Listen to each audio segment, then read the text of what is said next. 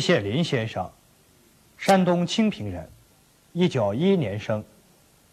早年毕业于清华大学西洋文学系，三十年代到德国留学，获博士学位。四十年代中期到北京大学任教，先后担任过东语系系主任、教授、副校长、校务委员会副主任等职。季羡林先生。长期研究印度的古语言梵文、巴利文，又研究中国西域地区古代的少数民族语言吐霍罗语，同时还研究中印、中外文化交流史、中国和印度文学。他发表过许多学术著作和论文，在国际国内都有很高的学术地位和影响。他已发表过的学术著作主要有。印度古代语言论文集、原始佛教的语言问题、佛教与中印文化交流、中印文化关系史论文集等。他还翻译过印度的梵文大史诗《罗摩衍那》、诗句《沙贡达罗》以及《优里婆斯》五卷书等作品。此外，他还经常写作散文，出版有散文集。关于西域。这个词儿有两种含义，一种是广义的，广义的就是古代中国以西的国家都叫做西域。按这个唐朝的《大唐西域记》那本书来看，除了中国到印度、巴基斯坦、尼泊尔、伊朗，一直到阿拉伯国家，都叫做西域，面积很大的，这是广义的。狭义的西域呢，一般讲起来就指的新疆，就是我们现在的新疆。这两个广义的和狭义的结合起来，有一个特点，就是我们中国的有名的丝绸之路，就是经过新疆，然后的话呢，从新疆出去，一直到欧洲，到意大利。这是关于西域要讲这么几句。另外呢。文化，什么叫文化？关于文化呢？据说现在世界上有六百个定义。说一件事情有六百个定义，就证明这个定义没法下。所以我在这儿也不给文化下定义，我就讲这样一句话：说文化业者最广义的就是精神的、物质的、人类创造的好东西，都叫做文化。我今天讲的文化就是这样一个内容。文化呢，怎么产生的？有两种说法，一种说是一个国家创造的，另外一个说法呢，就是许多国家共同创造的。这一个国家创造的，我是不赞成的，那不可能的。我个人认为，世界上民族无论大小、历史不管长短，每一个民族。都对人类的文化做出了贡献，加起来就是人类的总的文化宝库。文化有一个特点，什么特点呢？就是一旦传出来，它就要传播，要从一个地方到另外一个地方，从一个国家到另外一个国家。我们今天在生活中间，处处可以看到文化传播的迹象，比如现在我们吃的、穿的、用的。到处都是文化传播的结果。要如果没有文化传播，那么我们人类的进步啊就很困难了。现在是我想举几个具体的例子。拿西域来讲，西域那么范围那么大，每一个国家讲不可能。我想讲三个大的地区。第一个是印度，第二个是波斯，就是伊朗，第三个是阿拉伯国家。在这三个拿这三个地区来讲一讲，我们同他的文化怎么交流的，主要是怎么传播进来的，中间附带的讲一讲佛教。这印度从中国来往，据现在的考察起来，恐怕有四五千年了。有历史记载的，也就有两千多年了。所以我们从印度的。关系在过去历史上，我们文化互相交流、互相传播，是有很长很长的历史了。我们两个国家的人民都得到好处从中。那么要举例子呢，那多得很。比如我们现在语言里边，比如我们讲和尚叫僧人，这“僧”这个字儿就不是中国字儿。比如说尼姑，这个尼姑也不是这个原来不是中国字儿。比如菩萨、佛爷，这多得很。这个词儿就证明语言呢，我们受印度的影响。当然还不止这一点，我们的文学、我们的艺术、我我们的宗教、我们的音乐学，种种种种都受印度影响。当然，我们也影响了印度，这这才叫交流。就今天呢，我主要讲是传入。我举一个具体的例子，比方说我们现在吃的白糖。这糖啊，每每天每人都要吃，可是大家不知不晓得，说在这个糖这样一个很简单的东西的背后，有一部很复杂的人类文化交流的历史。我们从印度是这样的，我们中国制糖很早了，最初大概是还不水平不太高，说到了唐太宗时候，七世纪。唐太宗就派人到印度去学习制糖的办法，他那个糖啊制的比我们这个好一点。回来以后的话呢，我们中国人啊自自己就制制糖，制的结果呢比印度啊还要好。到了后来，一直到明朝，我们中国的白糖又传回了印度。说我举这么一个具体的例子，当然我们从印度来的东西还不限于糖，还多得很。那我就我就不举了。这第二个区域呢，就是今天的伊朗，过去我们叫波斯。这个国家呢，跟我们也是有很长久的友好往来的关系，有很长久的文化交流的关系。那么我也举这个唐来做这个例子。原来我们后汉三国时候。中国的书里边常讲一个词儿叫“西极食蜜”，或者“西果食蜜”。石石头的石，蜜就是蜂蜜的蜜。食蜜就证明这个甜的，而且是硬的，要不然不它不叫石头。说三国时候、后汉时候，一直到六朝，很多书里边讲“西极食蜜”叫“西果食蜜”，可大家不知道“西果”“西极”啊指的是什么地方。据我自己的研究呢。这个西国、西极，主要的指的波斯，就现在伊朗。说当时伊朗啊制这个糖啊，它有些特点，说因此呢就传到中国来了。说我们给它起个名字叫西国石蜜或者西极石蜜。当然，在这个波斯传到中国来的东西那多得很，比如我们现在的这个好多，特别是我们丝织品。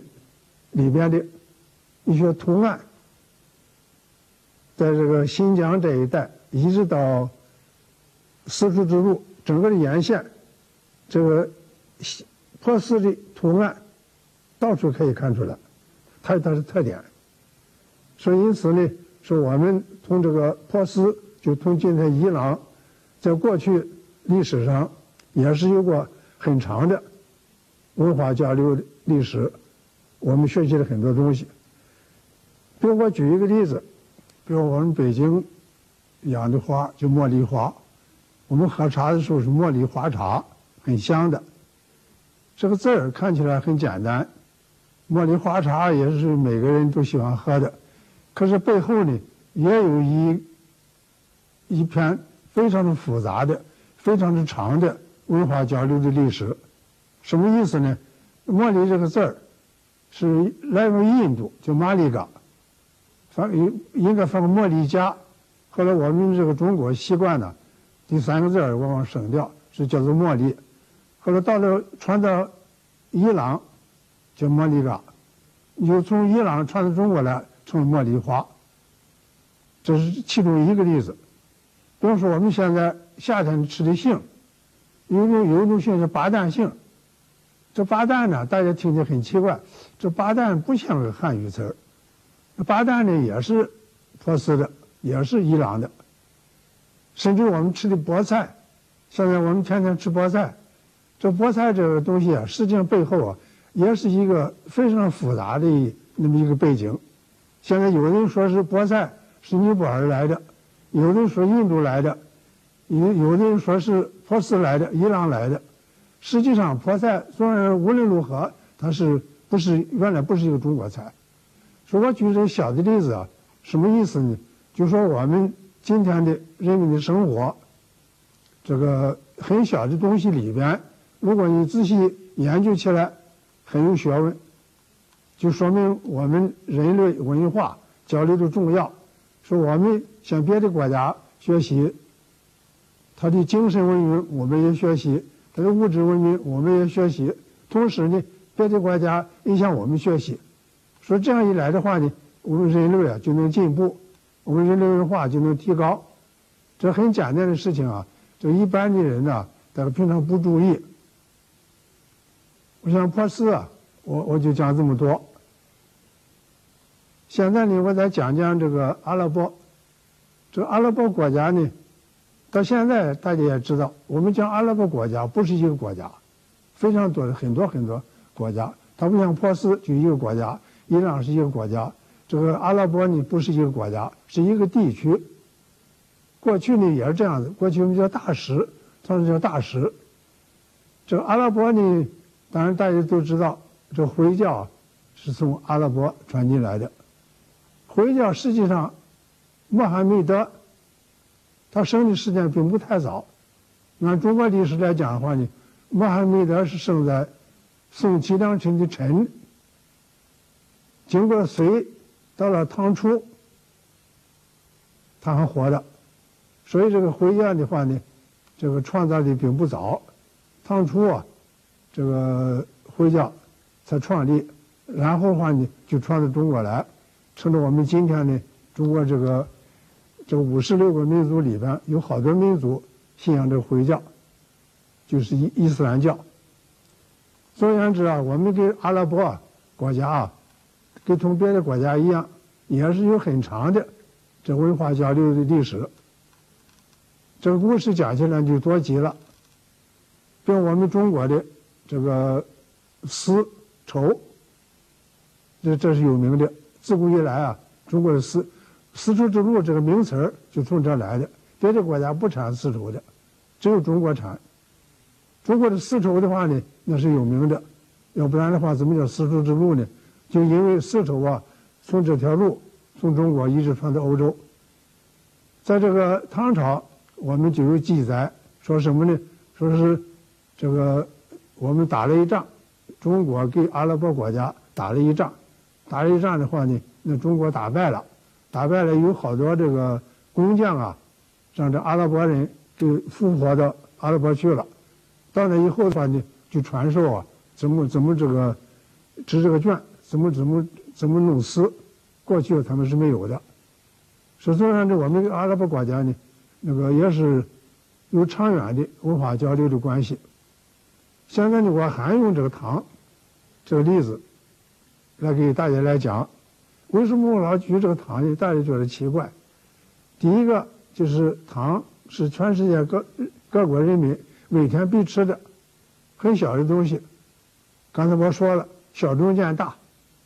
说你自己研究研究，这个小东西背后有很意义很很深的这个文化交流的关系。这个糖，我刚才讲了，中国有，印度有，伊朗有，阿拉伯也有，阿拉伯也有啊。大家知道元朝有一个人，意大利人叫马可波罗，马可波罗呢到中国来，在中国做官。在元世祖忽必烈手下做官，待了十七年。回到意大利以后啊，写了一部书叫《马可波罗游记》。这《马可波罗游记》里边呢，就讲到他在福建看到阿拉伯人在那里给中国教中国人制糖。所以因此呢，就是除了我们向印度学习，印度向我们学习之外。我们向伊朗学习，伊朗向向我们学习之外，阿拉伯国家有什么地方呢？究竟阿拉伯国家，我刚才说的是一个很大的地区，究竟什么地方呢？现在有两种说法，一种是埃及，就是开罗；另外一种呢，就是伊拉克。大家有争论，说究竟是伊拉克，究竟是埃及？他原原书上写了一个巴比伦，这巴比伦呢不是古代的巴比伦，现在的最据最新的研究啊，这巴比伦啊，可能就指的是开罗的一个地区，或者是甚至于啊，不是开罗一个地区，甚至于一直一直到巴格达，一直到这个伊拉克，这整个地区啊叫巴比伦。说现在这问题啊。这个，我想我们不必争，说究竟是开罗啊，或者究竟是伊拉克巴格达，不要争。虽然是阿拉伯国家，说马可波罗在里面记到，说在中国福建，福建是产甘蔗甘蔗的地方，甘蔗更能够制糖，在中国福建呢，他看到阿拉伯人教我们这个制糖，这这种记载的话呢，我们中国书里面也有。这个问题啊，说来说去，我讲了那么多这个糖，刚才我说了，就是因为我讲一个小东西啊，由小见大。那么我们学来学去学的什么东西呢？因为我自己现在正写一本书，就叫《唐史》，我对这个制糖的这个技术啊，不懂，我也没什么兴趣。我兴趣啊，就是文化交流。据我的研究啊，大概是这样的。大概是我们最初啊，用这甘蔗制糖啊，制出来的糖啊比较粗糙，就现在的红糖，比较粗。这红糖经过炼、熬、炼，然后的话呢，这颜色就渐渐变白了。大概是这样的，大概总体趋势啊，这糖的好坏啊，就从这个红的颜色，从深颜色，渐渐的变成白的。到了今天的白糖，那另外一回事今天白糖的话呢，因为有了机器生产，跟过去啊那个手工生产还不一样。过去的那白糖啊，达不到今天这个水平。虽然这就是我们向印度学习，学习的这个制糖，印度比我们制的白一点以后的话呢，我们中国糖制的比印度白一点印度向我们学习。那么埃及。或者是伊拉克，他们制的糖很白，比我们都白，所以以后呢，我们应应向他们学习。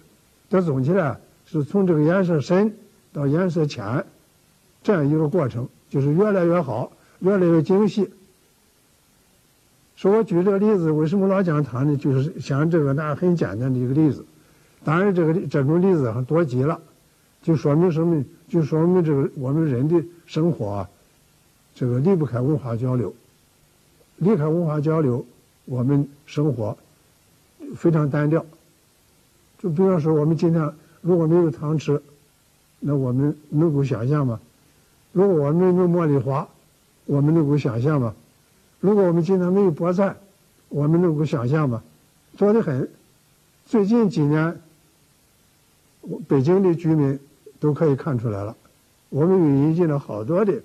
这个外国的蔬菜，是过去北京冬天的蔬菜很困难，那么今今年，特别今年，我们北京的蔬菜并不困难，有好多外国种，这也是我们眼前的文化交流的一种表现，这是我的看法。问题这样子，问题就是，我讲这个这么一篇东西有什么意义？我表面上讲的是。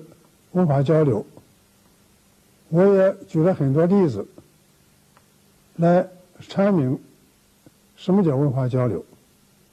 但是，我觉得这是现象。我的根本用意在于讲爱国主义与国际主义相结合。今天我们全国上下都在那里讲爱国主义。对这个青年进行教育，要进行爱国主义、社会主义、集体主义教育。那么，爱国主义摆在第一位。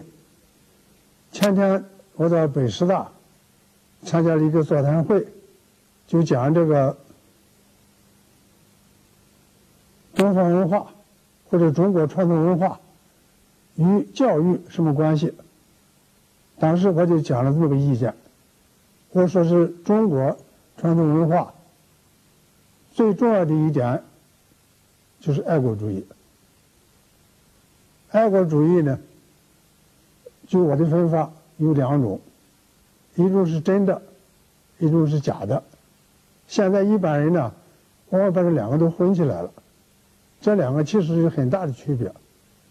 比方说，一个民族被压迫、被侵略，那么他起来抵抗，这种爱国主义，或者是正义的爱国主义，这真正的爱国主义。另外一种民族，他侵略别人、压迫别人，那么他也高喊爱国主义。这种爱国主义，我认为是非正义的。他爱国主义的真正的目的是欺压别人、压迫别人、剥削别人，这是假的。我们中国过去讲的爱国主义是真的，有岳飞、文天祥、史可法，这都是在外地侵略我们的时候，我们不惜自己的性命，像文天祥、岳飞，都把自己性命牺牲上了。这是真正的爱国主义。像希特勒，像日本军国主义者东条英机，他们讲的爱国主义是假的。希特勒要想争夺侵负侵略别人，征服世界。那东条英机呢，是大东亚共荣圈，也是侵略别人，也是征征服世界。那种爱国主义是假的。我讲的是真正爱国主义。真正爱国主义呢，那么跟这个国际主义什么关系？大家也许认为，你讲爱国主义的话呢，就跟爱国跟这个国际主义啊有矛盾。我认为，假的爱国主义一定跟国际主义有矛盾，绝对的。真的爱国主义一定跟这个国际主义完全符合。为什么原因呢？比方一个国家说我爱我的国家，我不侵略别人，我也赞成别的国家人民爱他自己的国家。这样的话呢，我们世界不就大同了吗？人类不就生活美满了吗？那这就不叫国际主义吗？说我认为呢，说真正的国际主义跟真正的爱国主义一点没矛盾。我们今天讲的爱国主义，就是完全符合这真正国际主义的这种爱国主义，连二者完全一致的。今天早晨呢，我又参加了一个会，关于长城学会。现在成立一个长城学会，长城学会就研究长城。这个长城呢，你必然牵涉到这个问题：长城修了干嘛的？秦始皇以前就修长城，一直到清代还还在那修，究竟起什么作用？当然，大家对这个长城啊，这个意见很多，有的是反对的，有的是赞成的。可是邓小平同志讲的。爱我中华，修我长城。首先是爱国，说长城是中国民中华民族的统一的象征。我自己的解释呢，我觉得一个国家要修长城，就证明这个国家不想侵略别人。如果他要想侵略别人的话呢，他修什么长城啊？修长城的目的是。抵抗外寇，抵抗外边的侵略。像拿欧洲来做例子，法国，他修了个马金诺防线，结果让那个希特勒给打垮了。那希特勒呢，他就绝对不会修什么防线。为什么原因？因为他要侵略别人，他要出兵侵略别的国家。所以我们中国的长城呢，就是中国的一种爱和平。希望我们国家能够安定、团结、稳固，建建设我们自己的国家。长城呢是比让外国人、让外边侵略者不要进来，这样一个、这样一个，这个这个问题我感觉很清楚的。修长城的目的啊，绝对不是侵略，要侵略的话不修长城。所以因此，我想这样子，有人就讲，他说这个这个长城啊，嗯是。给这个是给这个少数民族啊，给中国的兄弟民族啊，有矛盾才修长城。我觉得是这样子。今天呢，我们全国是五十六个民族，我们合成了一个大的中华民族。那么过去的，比北方的辽、金、契丹，再更早的是鲜卑、什么匈奴、什么突厥，多得很。在那个时候，可能这些人已经今天成了我们的兄弟民族，可在当时的话呢，那那是应该说是帝国。要否则的话呢，我们岳飞。我我们文天祥，他就不能成为一个爱国者。那兄弟民族自己打自己嘛。在当时呢，有金元的的确确对这个中国是敌人，所以因此呢，这个文天祥，因此呢，岳飞才成为一个伟大的爱国者。